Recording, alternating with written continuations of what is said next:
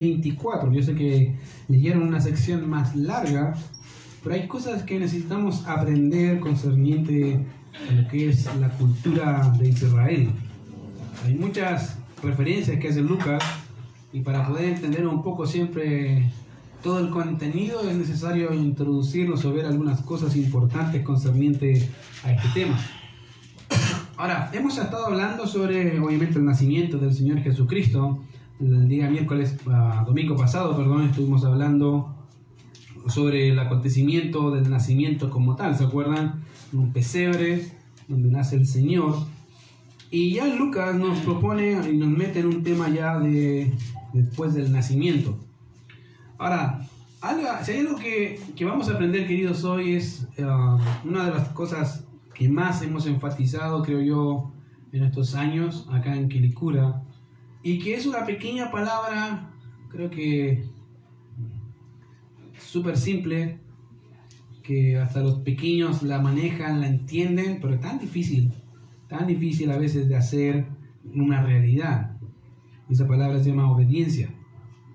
Vamos a ver en la vida de estos primeros, de estos padres, en realidad estos primerizos, Ah, ¿Cómo, ¿Cómo, en realidad entienden lo que es la obediencia en virtud del cumplimiento de la ley? Yo no sé si alguna vez has leído los mandamientos de la ley escrito a la nación de Israel, pero si no, solamente déjame decirte que más o menos son como 614 mandamientos. Imagínate tener que cumplir 614 mandamientos, o sea, no son una opción. No se trata de si tienes ganas o no tienes ganas, son mandamientos, tenías que cumplirlos sí o sí. De eso dependía netamente el pacto que Dios había hecho instaurado con la nación de Israel. De eso dependía también de alguna manera la relación de Israel con su Dios. Entonces no era una opción. No era, como te digo, si, si, si querían o no querían, tenían que hacerlo así. Y una de las cosas que veremos, obviamente, eh, va a ser una circuncisión especial ¿Por qué especial? Porque una de las cosas que vamos a ver desde ya con el Señor Jesucristo es no solamente el hecho de que el verbo fue hecho carne, en otras palabras, Dios se encarnó, sino que ese Dios, ese niño, se sujetó a la ley. De hecho, Pablo dice que este fue nacido bajo la ley. Así, en toda su esplendor, se hizo un hombre como nosotros, en toda su gloria, se hizo un hombre, se sujetó a las limitaciones como hombre, y eso implicaba limitarse a cumplir la ley como un judío. Ahora, en la actualidad, obviamente, existe en el judaísmo uno o una, una tradición, podríamos llamarlo así, aunque hay muchas antiguas, pero una de las tradiciones más antiguas que ha existido dentro del pueblo de Israel, ya, es llamado Brit Milá. Dice, ¿qué es esa cuestión? Se come, no, no se come. Eso básicamente es lo que nosotros llamamos la circuncisión o el y nombramiento de un pequeño.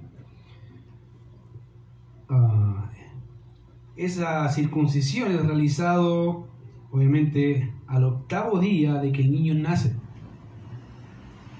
Y digo que es una realidad porque incluso en el día de hoy, en el judaísmo, se practica.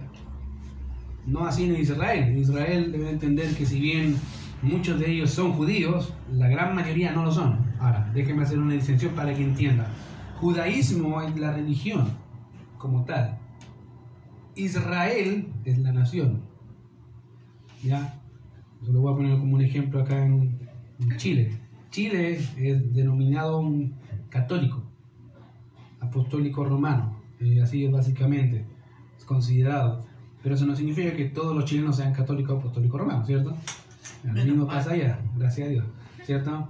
Entonces lo mismo pasa allá. Son israelitas, pero no todos son judíos. Ahora, en el judaísmo hasta el día de hoy se practica la circuncisión.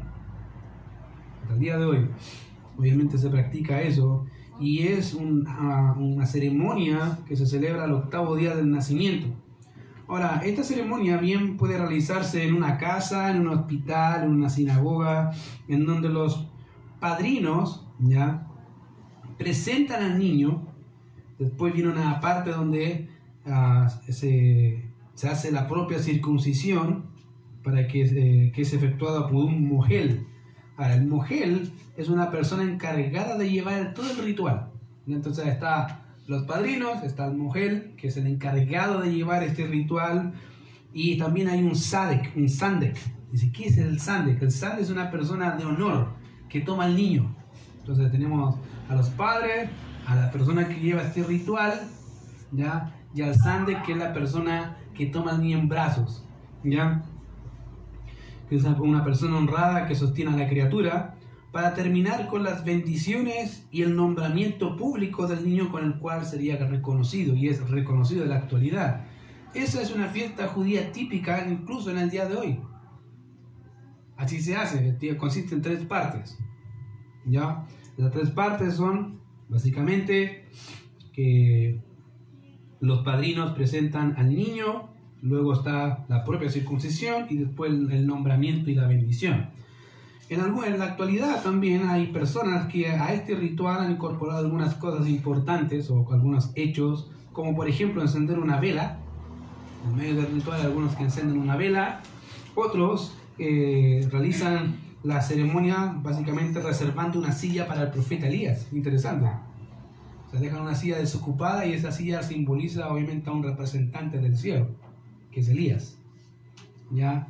Y también hay otros que lo que hacen es mojar los labios del niño con una gota de vino.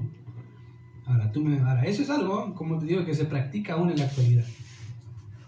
Es así obviamente, al terminar toda esa ceremonia, ese rito de circuncisión, es costumbre en esa ocasión eh, terminar todo ese acto, toda esa ceremonia con una comida entre amigos, familia, de personas muy cercanas al círculo familiar. Y así se termina básicamente en forma de gratitud toda esa ceremonia. Ahora, fíjate que cuando, cuando leemos eh, de dónde nace todo eso, de dónde nace el tema de la circuncisión, nace en Génesis capítulo 17, versos 11 al 14, en donde podemos leer a, Dios diciéndole a Abraham, dicen básicamente lo siguiente, circuncidaréis pues la carne de vuestro prepucio y será por señal del pacto, fíjate, por eso es importante, no es solamente una tradición judía, sino que es una señal del pacto entre mí y vosotros. ¿Qué implicaba el hecho de no cumplir eso? Muerte. ¿Se acuerdan que uno de los hijos de Moisés casi muere? Dice que un ángel iba a matarlo porque el padre no había circuncidado al hijo, en este caso Moisés. Y la mamá, mujer de Moisés le dijo, tú eres, tú eres un esposo de sangre. Porque él no había cumplido una cosa importante del pacto y era esto, circuncidar al niño. Y obviamente Dios le había dicho a Abraham que iba a circuncidar a el prepucio de toda su descendencia, porque era un pacto entre mí y vosotros. Y de edad de ocho días será circuncidado todo varón entre vosotros por vuestras generaciones. El nacido en casa y el comprado por dinero a cualquier extranjero que no fuere de tu linaje, debe ser circuncidado el nacido en tu casa y el comprado por tu dinero y estará mi pacto en vuestra carne por pacto perpetuo. Y el varón incircunciso, el que no hubiera circuncidado la carne de su, de su prepucio, aquella persona será cortada, un eufemismo para decir, muere, literal, es una forma linda de decir que va a morir, uh, será cortada de su pueblo, ha violado mi pacto.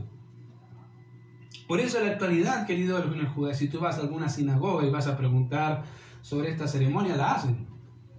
Es real, es actual. De manera que lo que se hace aún en la actualidad es un símbolo del pacto entre Dios y el pueblo de Israel en relación al pacto que Dios había hecho bajo los lomos de Abraham. Es por eso, y es por esa razón que en Lucas capítulo 2, verso 21 le hemos cumplido los ocho días, dice, para circuncidar al niño. ¿Por qué? ¿Era parte de la ley? Sí, tenían que cumplirlo. José y María estaban cumpliendo un acto que es importantísimo para la nación porque eso implica que el niño es parte de la promesa. ¿Cuál promesa? Dada a Abraham. Tierra, descendencia y bendición. Y por eso, obviamente, y como era una orden de Dios, obviamente le pusieron, le circuncidaron y le pusieron por nombre Jesús, el cual había sido puesto por el ángel antes que fuese concebido.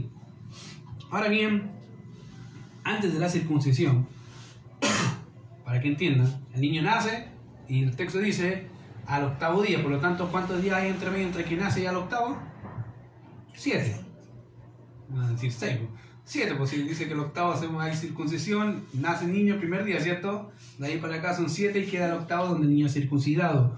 Por lo tanto, la circuncisión, la madre estaba ceremonialmente impura por siete días. Ya de una forma ceremonial, era impura por siete días y eso es lo que encontramos, de hecho, en Levítico capítulo 12, versos 2 y 3, que la mujer iba a ser ah, impura. Ahí en Levítico 12, 2 y 3 dice, la mujer cuando conciba y dé a luz varón, será inmunda por siete días. O sea, desde que nace el niño hasta el séptimo día es inmunda. Conforme a los días de su menstruación será inmunda. O sea, siete días. Y al octavo día se circuncidará el niño. O sea, ellos estaban cumpliendo estrictamente el mandamiento correcto. Como judío, José y María lo que estaban haciendo es hacer exactamente lo que la ley dictaba. María ceremonialmente no podía, obviamente, no podía entrar al templo. Después de esos siete días, obviamente, María no podía tocar, como dije, nada del templo, ni ir al templo debido a su impureza. Y según lo descrito en la ley en Levítico 15, versos 19 al 24, lo cual desde el octavo día podía presentarse en el templo y después, solamente por el octavo, y después pasaba un tiempo más como impura. Generalmente se le conoce como la ley de los 40 días, ¿cierto? Acá en Chile dice, ah, los 40 días y los hombres empiezan a sufrir. Bueno, en Israel en realidad eh, eran más, dependiendo, era dependiendo del niño, si era niño o si era niña. Entonces imagínate, mira lo que dice Levítico verso 15, capítulo 15, verso 19 al 24. Ahora bien, quiero, antes de ir ahí, quiero mencionar algunas cosas con respecto a este texto que serían obviamente dos observaciones. Ahora, la primera observación con respecto a este texto sería la siguiente. El hecho de que los hombres de Israel, o perdón, los nombres de Israel muchas veces reflejan la actitud. ¿Ya? La actitud, el carácter o la obra que iba a realizar el individuo, o en muchas ocasiones algún evento que le sucedía a la persona. Te pongo un ejemplo, no sé si te recuerdas de Icabod. ¿De quién es ese? Icabod, básicamente, eh, significa sin gloria, y fue el nombre puesto por la mujer de Finés.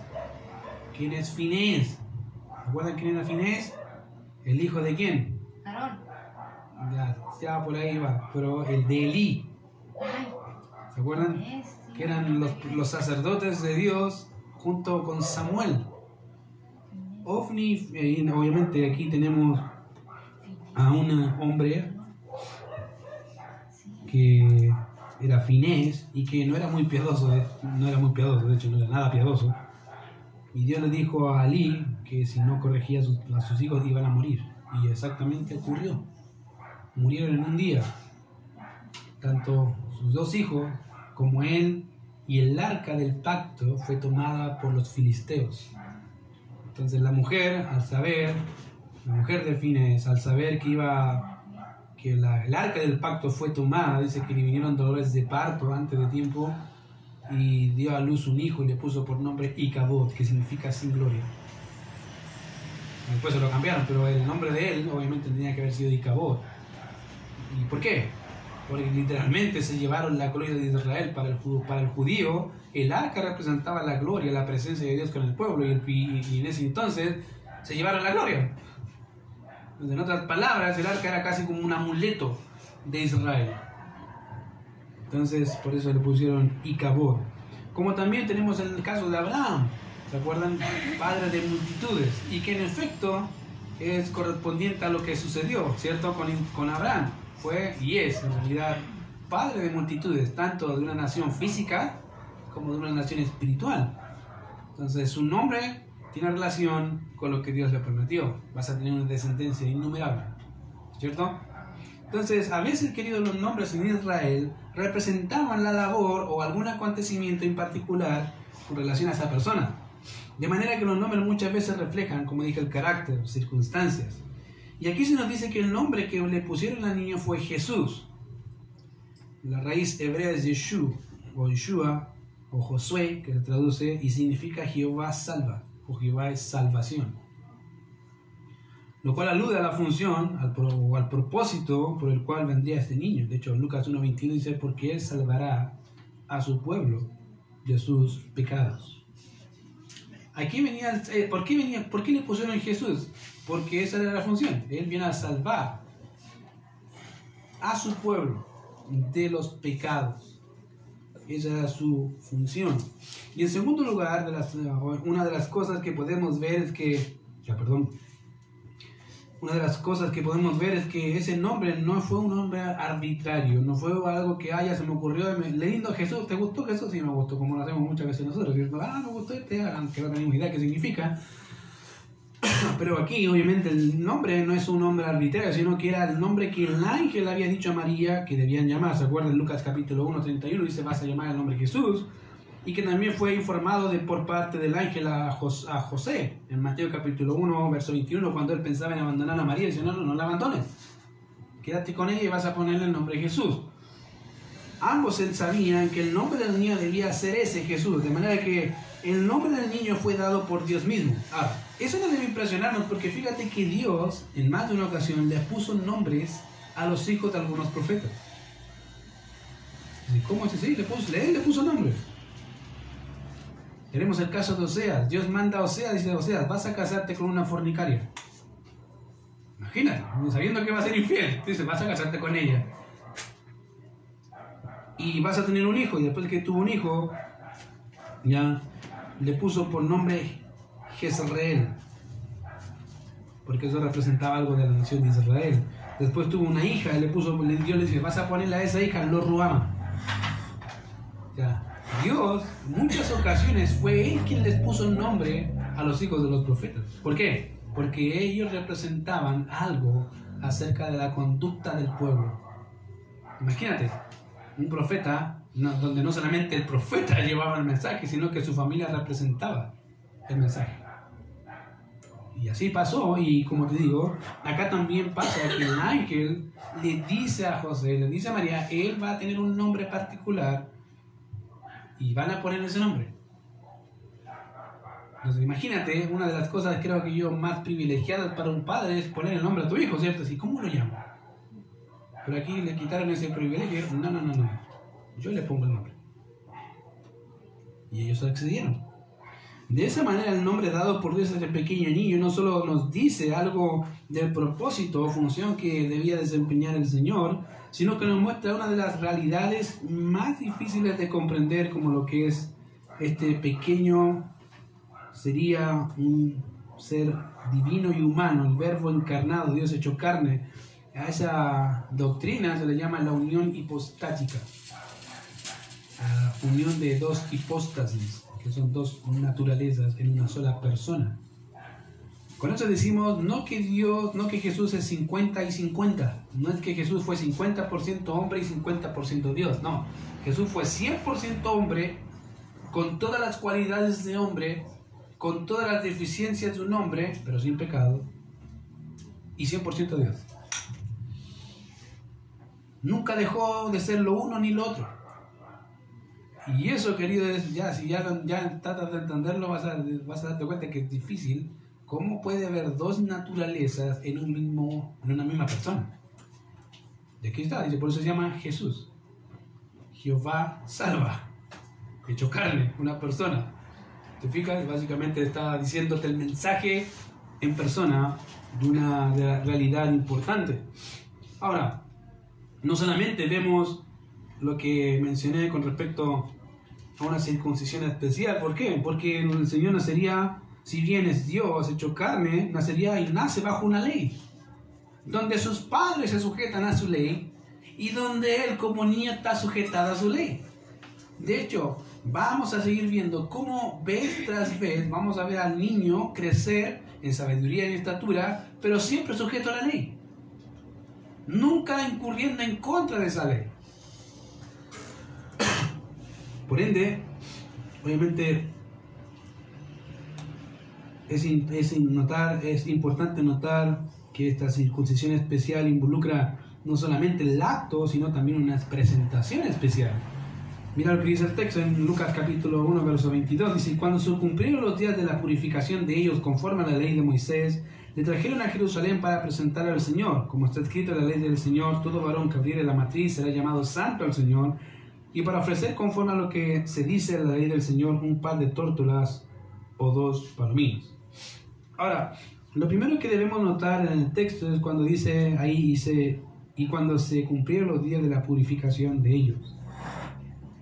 Ahora, eso es algo puramente judío y por eso ya vamos a dedicarnos a entender un poco cómo piensa un judío en relación a la ley de Dios y cómo ellos practican esa ley. Y vimos primero que cumplieron la ley concerniente al octavo día, ¿cierto? Al octavo día exactamente llevaron al niño, le pusieron exactamente el nombre que el Señor quería que le pusiera, sin ningún problema. Pero dice que ahí que hay una purificación de ellos y eso es algo netamente judío, al igual que el tema de la circuncisión eh, por ende, necesitamos entender esto que nos menciona Lucas concerniente a la purificación. ¿Por qué? Porque en Chile y en los países normalmente no hay ritos, no hay ninguno de este tipo de cosas, no las entendemos bien. Entendemos conceptos generales como los que les dije, el tema de las 40 días, ¿cierto? Que dicen por tema de salud, por tema hormonal, a lo mejor no tener relaciones sexuales durante esos 40 días, ¿cierto? Un sinfín de, de razones que dan, pero todas razones médicas. Ahora, si leemos las escrituras, no tenemos que existen especificaciones claras concernientes a la, purificación de la mujer después de dar a luz un varón. Mira, Levítico capítulo 12, verso 4 en adelante podemos leer, dice, más allá permanecerá 33 días purificándose de su sangre. O sea, después del octavo día, circuncidó al niño, la mujer iba a estar 33 días más. 7 más 3, ¿cuánto es? 10. No, pues 7 más 33, ¿cuánto es? Ah, 39. ¿Ah? 40? 40. 7 más 3, entendí. Sí, 7 más 33 son 40, ¿cierto? Por lo tanto, se cumple lo que nosotros pensamos como la cuarentena. ¿Te fijas? Entonces dice, más allá, dice ahí el texto en Lucas, en Levítico 12.4, dice, más ella permanecerá 33 días purificándose de su sangre, que es exactamente lo que pasa. Ninguna cosa santa tocará, ni vendrá al santuario hasta cuando sean cumplidos los días de su purificación. Verso 6. Cuando los días de su purificación fueren cumplidos por hijo o por hija. Ahora, ¿por qué la salté? Porque da las especificaciones por hija y es más. O sea, si por hijo eran 40, por hija más. Creo que son 60 más o menos, si que no me equivoco. 60, o sea, imagínate. Imagínate, yo me imagino un hombre así 40, ah, ya aguanto 40, y más 60, oh, 20 días más por mujer. Sí. Y es interesante porque aquí dice, cuando los días de la purificación fueren cumplidos, ya sea por hijo o por hija, traerá un cordero de un año para holocausto y un palomino o una tórtola para expiación a la puerta del tabernáculo de reunión al sacerdote, y él los ofrecerá delante de Jehová, y hará expiación por ella, y será limpia de su flujo de sangre. Esta es la ley para que la que diera luz hijo o hija. Y si no tiene lo suficiente para un cordero, tomará entonces los dos tórtolas o dos palominos, uno para holocausto y otro para expiación, y el sacerdote hará expiación por ella y será limpio. En otras palabras, fíjate que el hecho de que haya sangre y que haya concebido, si bien implica una bendición por parte de Jehová, también implica también el pecado que se transmite. Por eso es impura.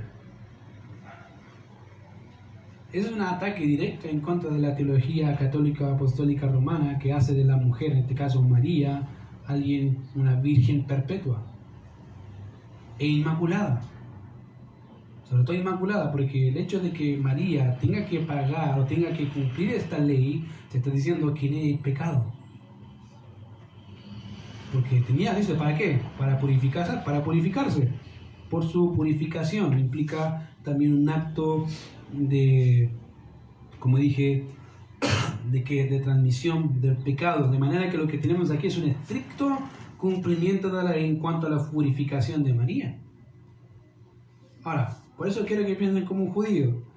La mujer tiene luz, desde el primer día que da luz hasta el séptimo es, bueno, si es, si es hombre, es impura.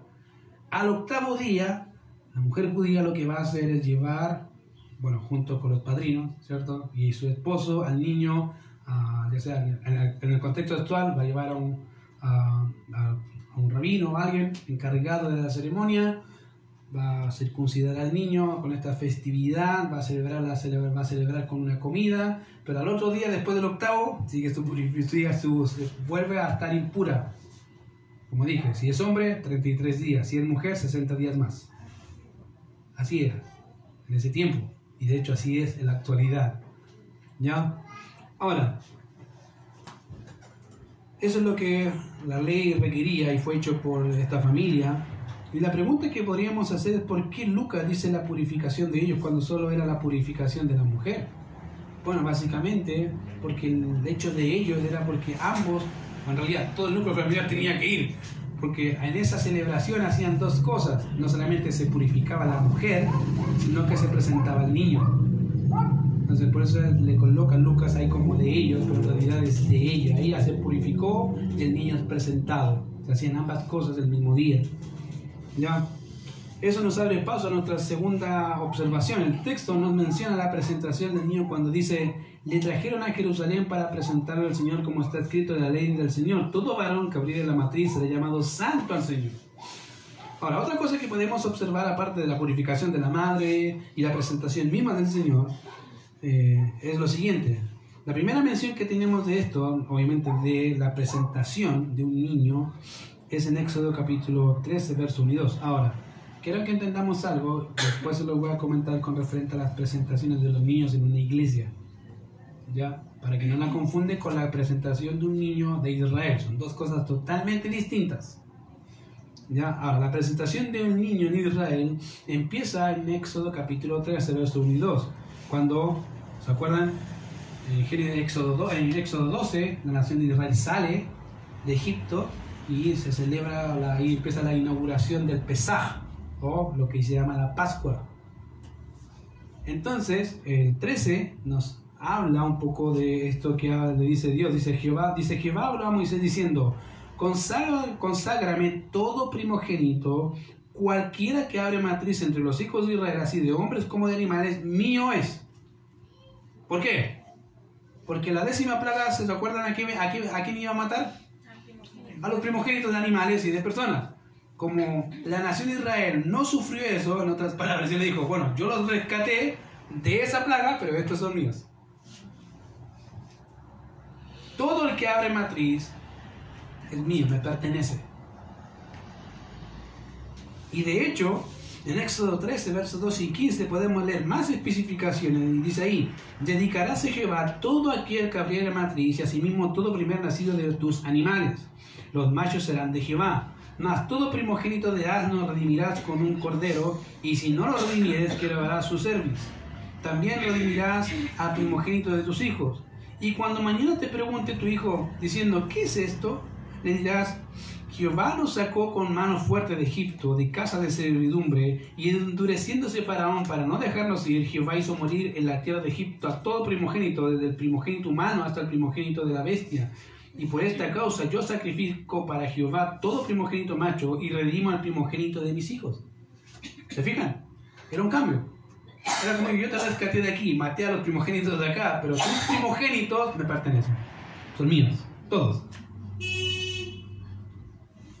Ahora, imagínate, un primogénito, cuando nacía, no solamente tenía como padre o como niño, primer niño, una doble porción de la herencia, sino que era dado directamente a Dios. Diferente a todos los, a, todos los demás hermanos.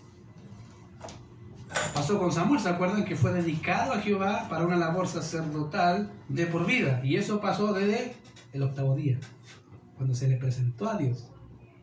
Y dice que ahí quedó, ¿se acuerdan? Después que se le presentó al octavo día, después cuando tuvo dos años lo destetaron y se fue. Ya hablando de este, me acuerdo que era un paréntesis, mi señora una vez, cuando teníamos a Joel,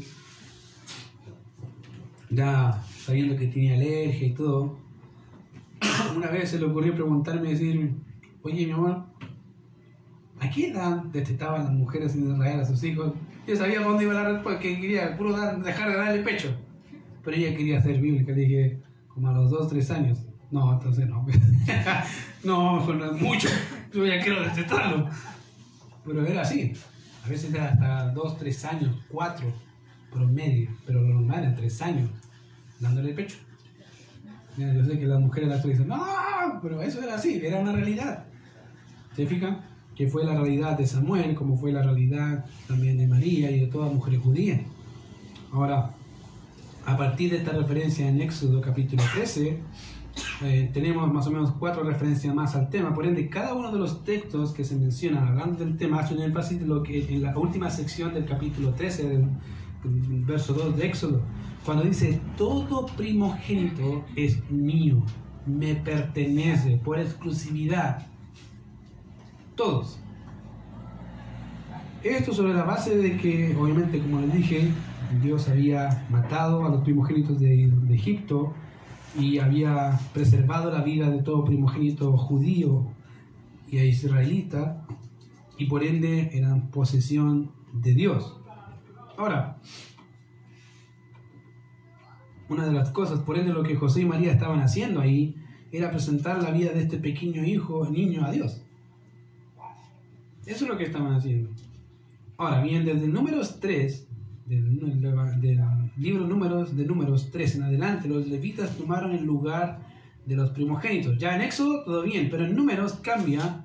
Y desde números capítulo 3, los levitas toman el lugar de los primogénitos de los hijos de Israel. De hecho, está escrito en números capítulo 3, verso 11 en adelante, dice, "He que habló además Jehová Moisés diciendo, verso 12, aquí yo he tomado a los levitas de entre los hijos de Israel en lugar de todos los primogénitos. Los primogénitos nacidos entre los hijos de Israel serán pues míos los levitas.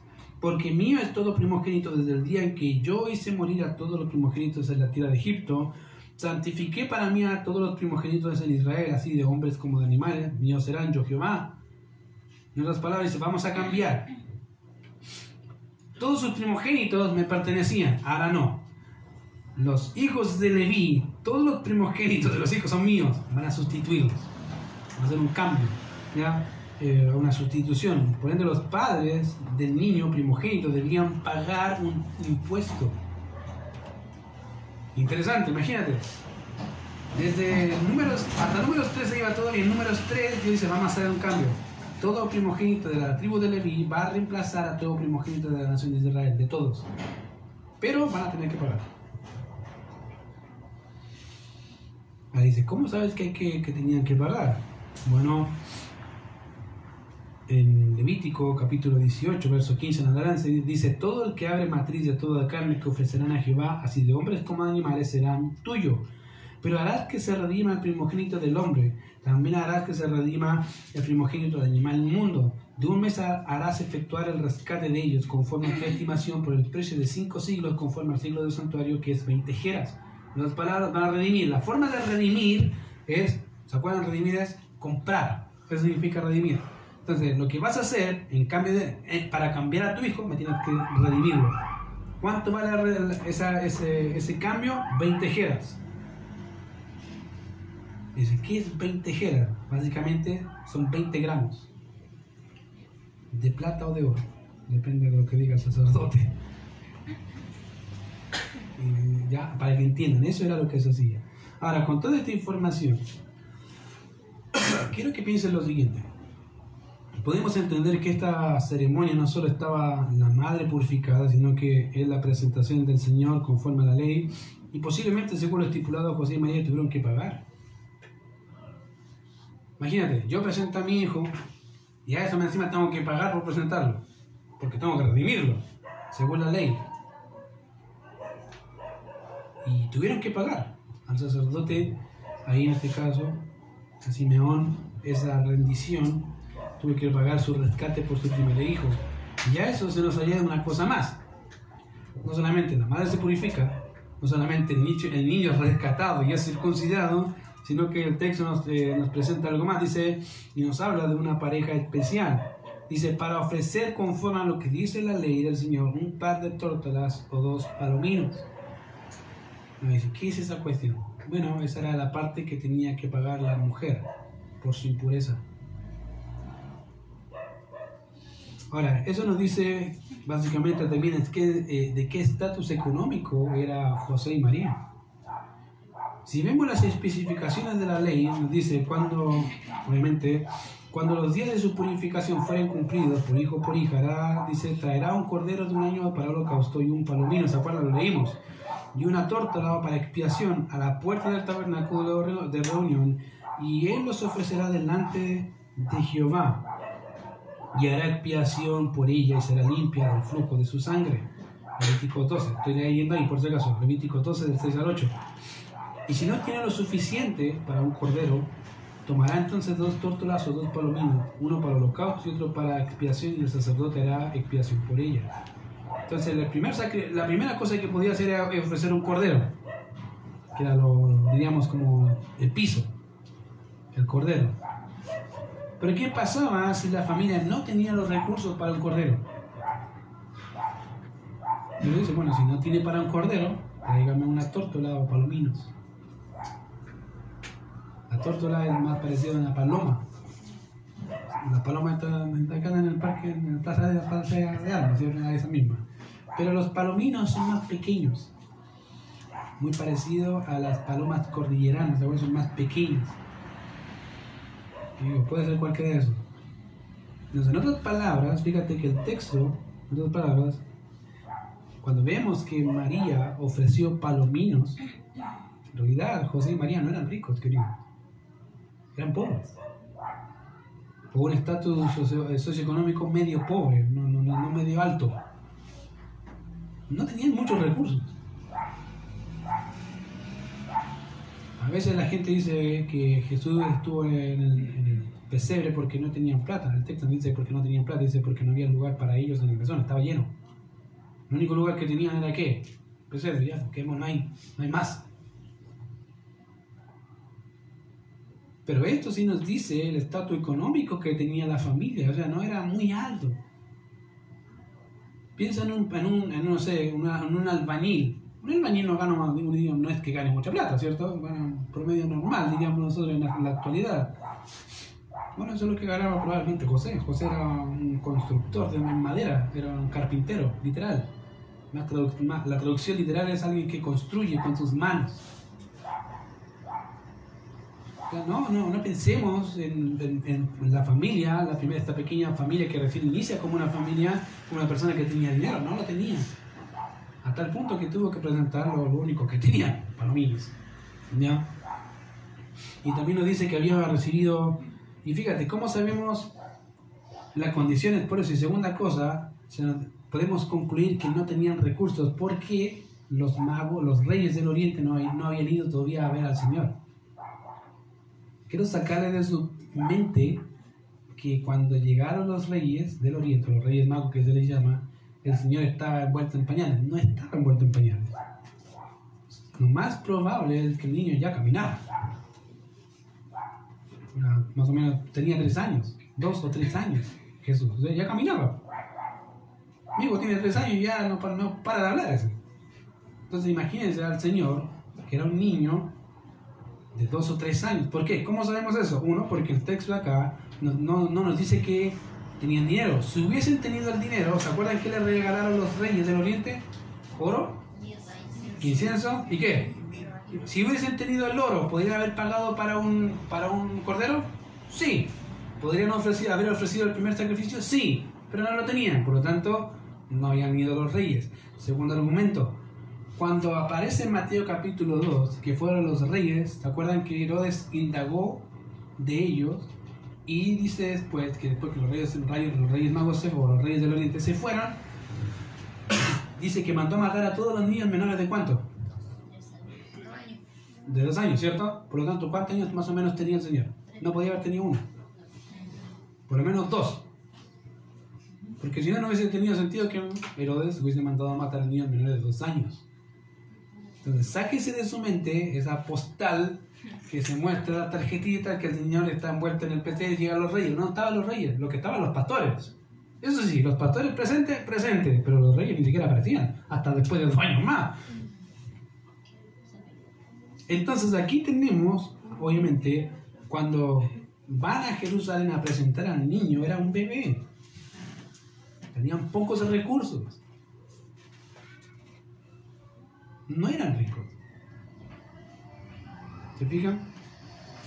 Ah, querido, mira, al ver todo eso, que hemos podido aprender para concerniente al contexto del judío, cómo el judío celebra su ceremonia, cómo el judío es obediente a la ley. ¿Qué podemos aprender?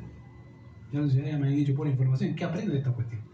Bueno, quiero comenzar haciendo una mención a dos o tres textos hablando, que hemos hablado anteriormente, de la actitud de los padres del Señor. Y el primero está en Lucas capítulo 1, verso 38, hablando de la actitud de María ante la noticia del ángel. ¿Se acuerdan que el ángel dijo, ah, salve, rey, buen favorecida, el Señor es contigo, bendita eres entre todas las mujeres, etcétera, etcétera, Pero ella al final tuvo una actitud. ¿Ya? Por eso en Lucas 1.38, hablando de la actitud de María ante la noticia que se le sería portadora del Mesías, su, su respuesta es algo que debemos entender. Dice, entonces María dijo, he aquí la sierva del Señor hágase conmigo conforme a tu palabra. María entendía lo, que significaba, sí. Porque tienes que pensar, ¿qué iba a pensar la gente? María sabía. Sabía perfectamente lo que significaba. Más encima estaba desposada, o sea, no había, todavía no había unión, una, unión física con José, pero sí ya eran legalmente casados. ¿Tú crees que María no sabía todas esas implicancias de tener que ver a un, esposo y ella embarazada? Ella sí lo sabía. Entendía perfectamente. Pero fíjate que al final dice, hágase conmigo conforme a tu palabra. En segundo lugar, tenemos textos que nos hablan de la actitud de José antes de recibir la noticia de que María estaba embarazada y después de saberlo. Y tenemos en Mateo capítulo 1, verso 19, dice así, José su marido, como era justo, fíjate, cómo la Biblia describe, cómo Dios describe a José, lo describe como un varón justo. No es cualquier persona, ¿no? Este hombre en realidad, ah, se quiere hacer la voluntad de Dios. Por eso dice, su marido, como era justo y no quería infamarla, quiso dejarla secretamente. En otras palabras, amaba tanto a su mujer que prefería no hacer ninguna cosa que legalmente podía haberla hecho y prefirió dejarla callada. Ese era su pensamiento. No quiero difamarla, no quiero que sufra, no quiero nada. Prefiero que irme yo a que ella sufra. Y estando pensando en eso, el ángel se le aparece, ¿cierto? Dice, bueno, recibe a tu mujer porque lo que ella es engendrado del Espíritu Santo es. Y dará a luz hijo y llamará su nombre Jesús. Porque es todo, todo el tema que ya hemos hablado.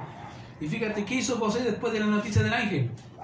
Ahí tenemos el verso siguiente, dice, y despertando José del sueño, hizo como el ángel del Señor le había mandado y recibió a su mujer. ¿Tú crees que él no sabía las implicancias de eso? Sí lo sabía. Sí lo sabía. Fíjate que en la Biblia solamente hay uno o dos versículos que asocian a Jesús directo, a José como padre directo, comillas, directo del Señor. Ninguno más. Y fíjate que la única referencia que tenemos acerca de José es que era un varón justo y que hizo exactamente lo que Dios quería. Independientemente de las consecuencias. En simples palabras, querido, tanto María como José eran obedientes. Eran obedientes. No pusieron excusas, no pensaron en sí mismos, no dijeron, pero Señor, no hay otra forma de... No. Lo único que dijeron, ok, entendí el mensaje, hay que hacerlo.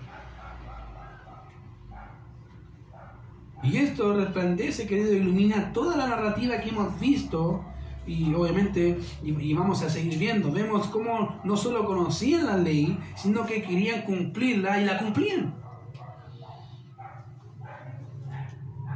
Y eso es interesante, ellos entendían, querido, la ley. Recién vimos, ellos hicieron exactamente lo que la ley decía. Al pie de la letra. Y fíjate que la Biblia, en Lucas, describe a Elizabeth con, con, Zacarías, su esposo, como eran, que eran justos y andaban delante de Dios. Bueno, no eran los únicos. Acá tenemos una pareja, nuevita, diríamos recién caminando como matrimonio, haciendo exactamente lo que la pareja más antigua hacía, caminar con Dios. Tenemos dos perspectivas, una pareja años, como matrimonio, sirviendo a Dios y, así, y siendo obedientes a Dios, y tenemos aquí una pareja recién comenzando su ministerio matrimonial como pareja, haciendo exactamente lo mismo que la antigua. Ambos. Cumplían las mismas expectativas que la pareja anciana. De eso podemos decir, querido, lo siguiente. Uno, no importa, querido, no importa la edad que tengas o los años de casados que tengas, no importa. No importa. El que quiera hacer la voluntad de Dios, lo va a hacer porque ama a Dios. Punto. Tú puedes decir, vengo 20 años, no importa. Puedes tener 20, 50, 30 y ser la pareja más infeliz. Porque no hace la voluntad de Dios. Pero puede ser una pareja recién empezando en tu matrimonio, pues la más dichosa. ¿Por qué? No porque ellos sean mejores que los otros, no, porque ellos entienden, tengo que hacer la voluntad de Dios. Me cueste lo que me cueste, no importa. Fíjate que Elizabeth y Zacarías no tuvieron que pasar por lo que José y María tuvieron que pasar.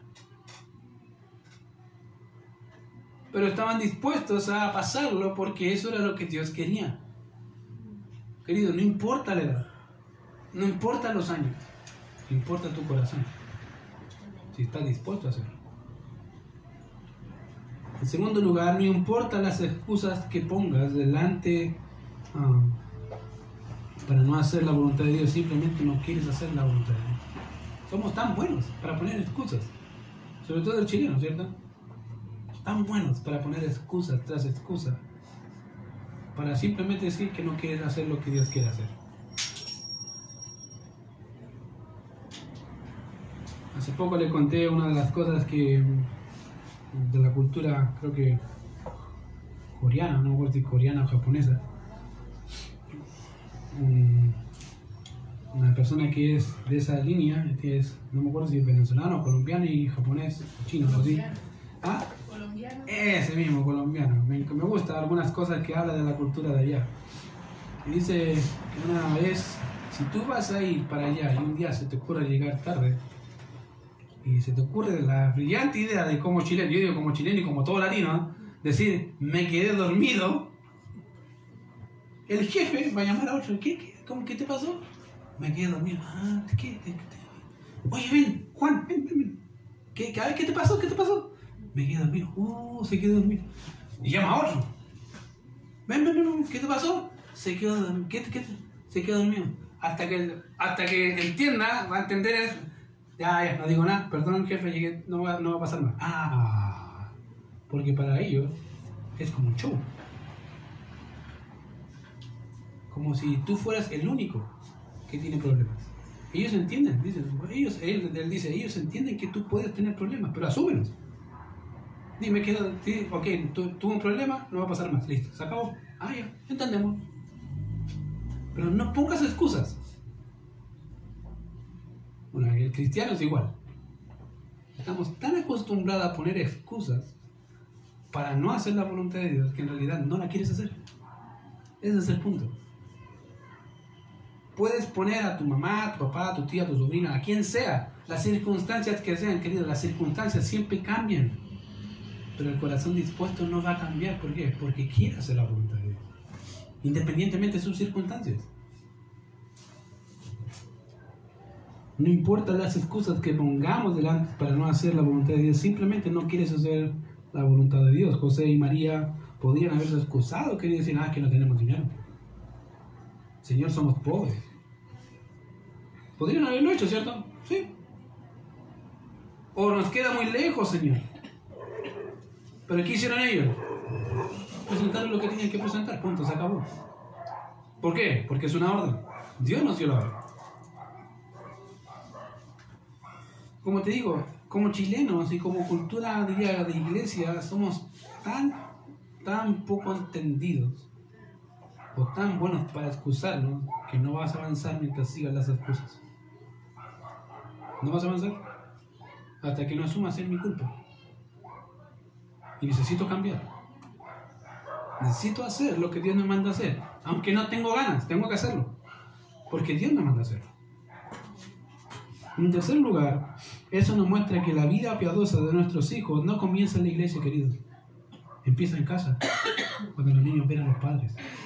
Ahí empieza. Si tú piensas que tus hijos van a empezar su vida piadosa aquí, olvídalo. La vida piadosa de un niño no empieza acá. La vida piadosa de tu hijo empieza allá, en tu casa. Viéndote a ti. Ahí empieza. Ahí empieza. Tú ves en los relatos cómo María de alguna forma siempre quería hacer la voluntad de Dios. No digo que no pecó, yo creo que muchas veces tiene que, haber, tiene que haber pecado. Pero sin duda seguía la ley. Trataba de seguir la ley. ¿Y tú crees que esto no lo vio el Señor? Sí lo vio. Queridos, los hijos son un reflejo de lo que nosotros hacemos en casa. ¿Cómo tú le enseñas? Esos son.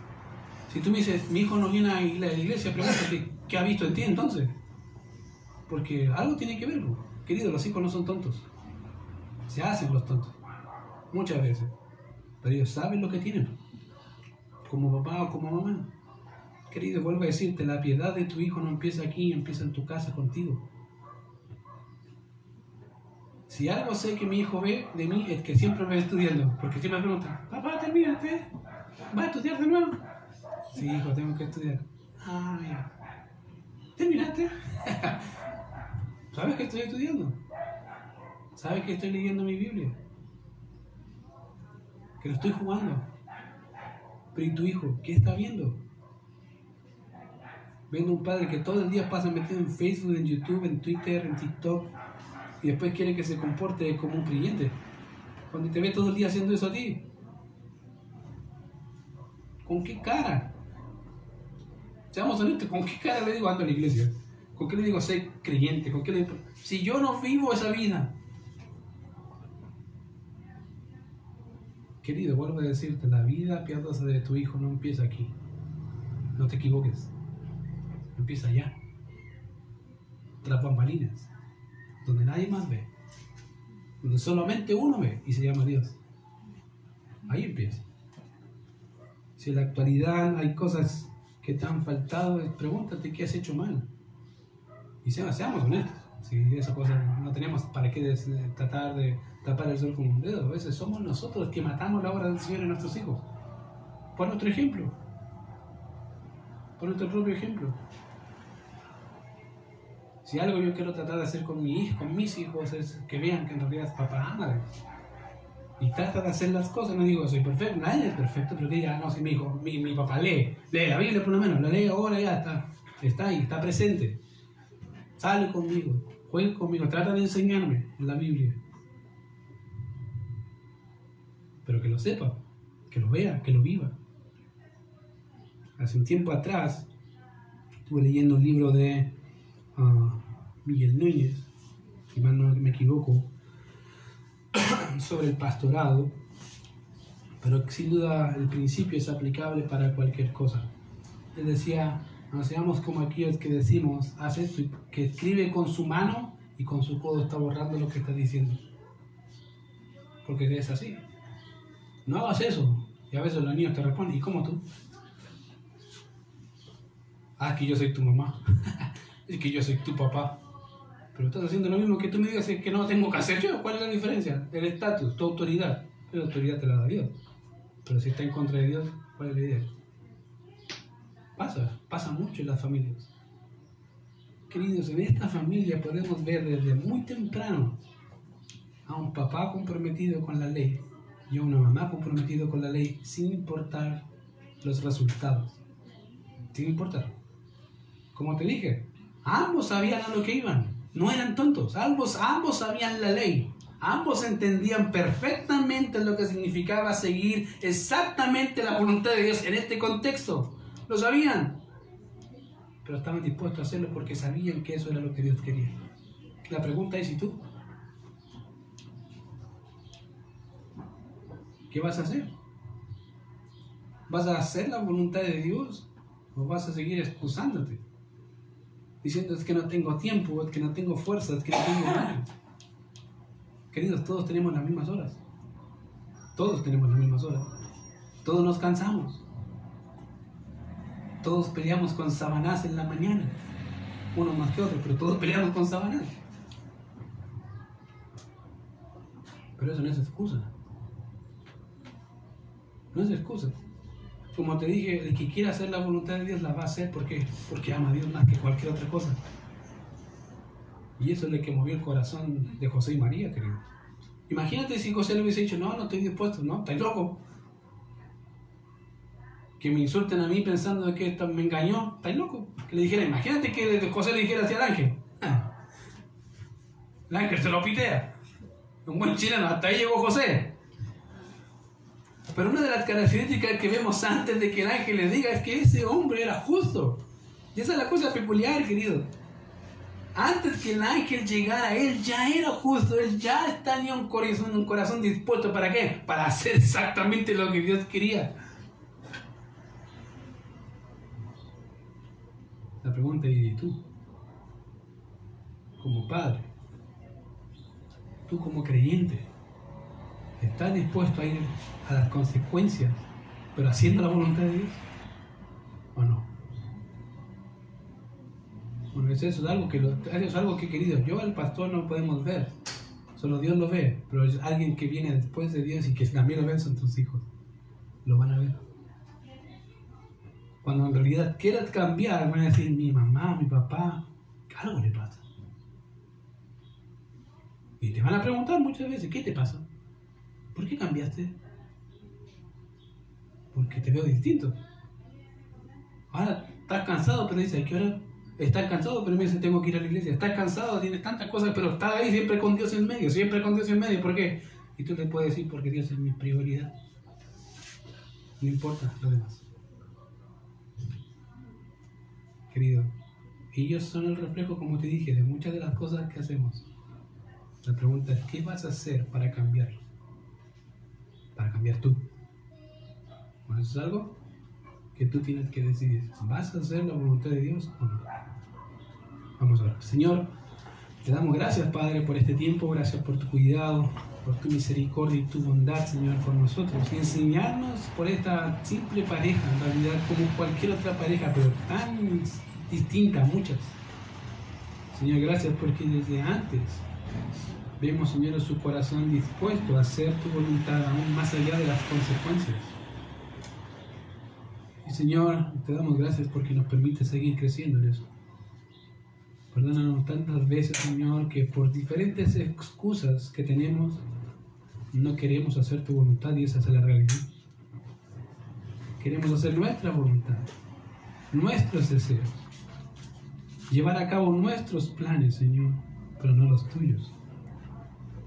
Señor, gracias porque podemos ver en esta pareja que a pesar de las circunstancias y lo que vendría, estaban dispuestos a hacer tu voluntad, porque sabían que eso era lo bueno, agradable y perfecto. Te ruego, Señor, que nos ayudes a nosotros como tu iglesia a poder entender que todo lo que hacemos tiene repercusiones, Señor. No solamente en nuestras propias vidas directamente, sino incluso en nuestras familias, en nuestros hijos, en tu iglesia. Y gracias, Señor, por todo lo que tú haces con nosotros. Te ruego que cambien nuestros corazones, que moldeen nuestras vidas, Señor, para hacer más y más a la imagen de nuestro Señor y Salvador Jesucristo. Te lo rogamos, Señor, en Cristo Jesús. Amén. Amén.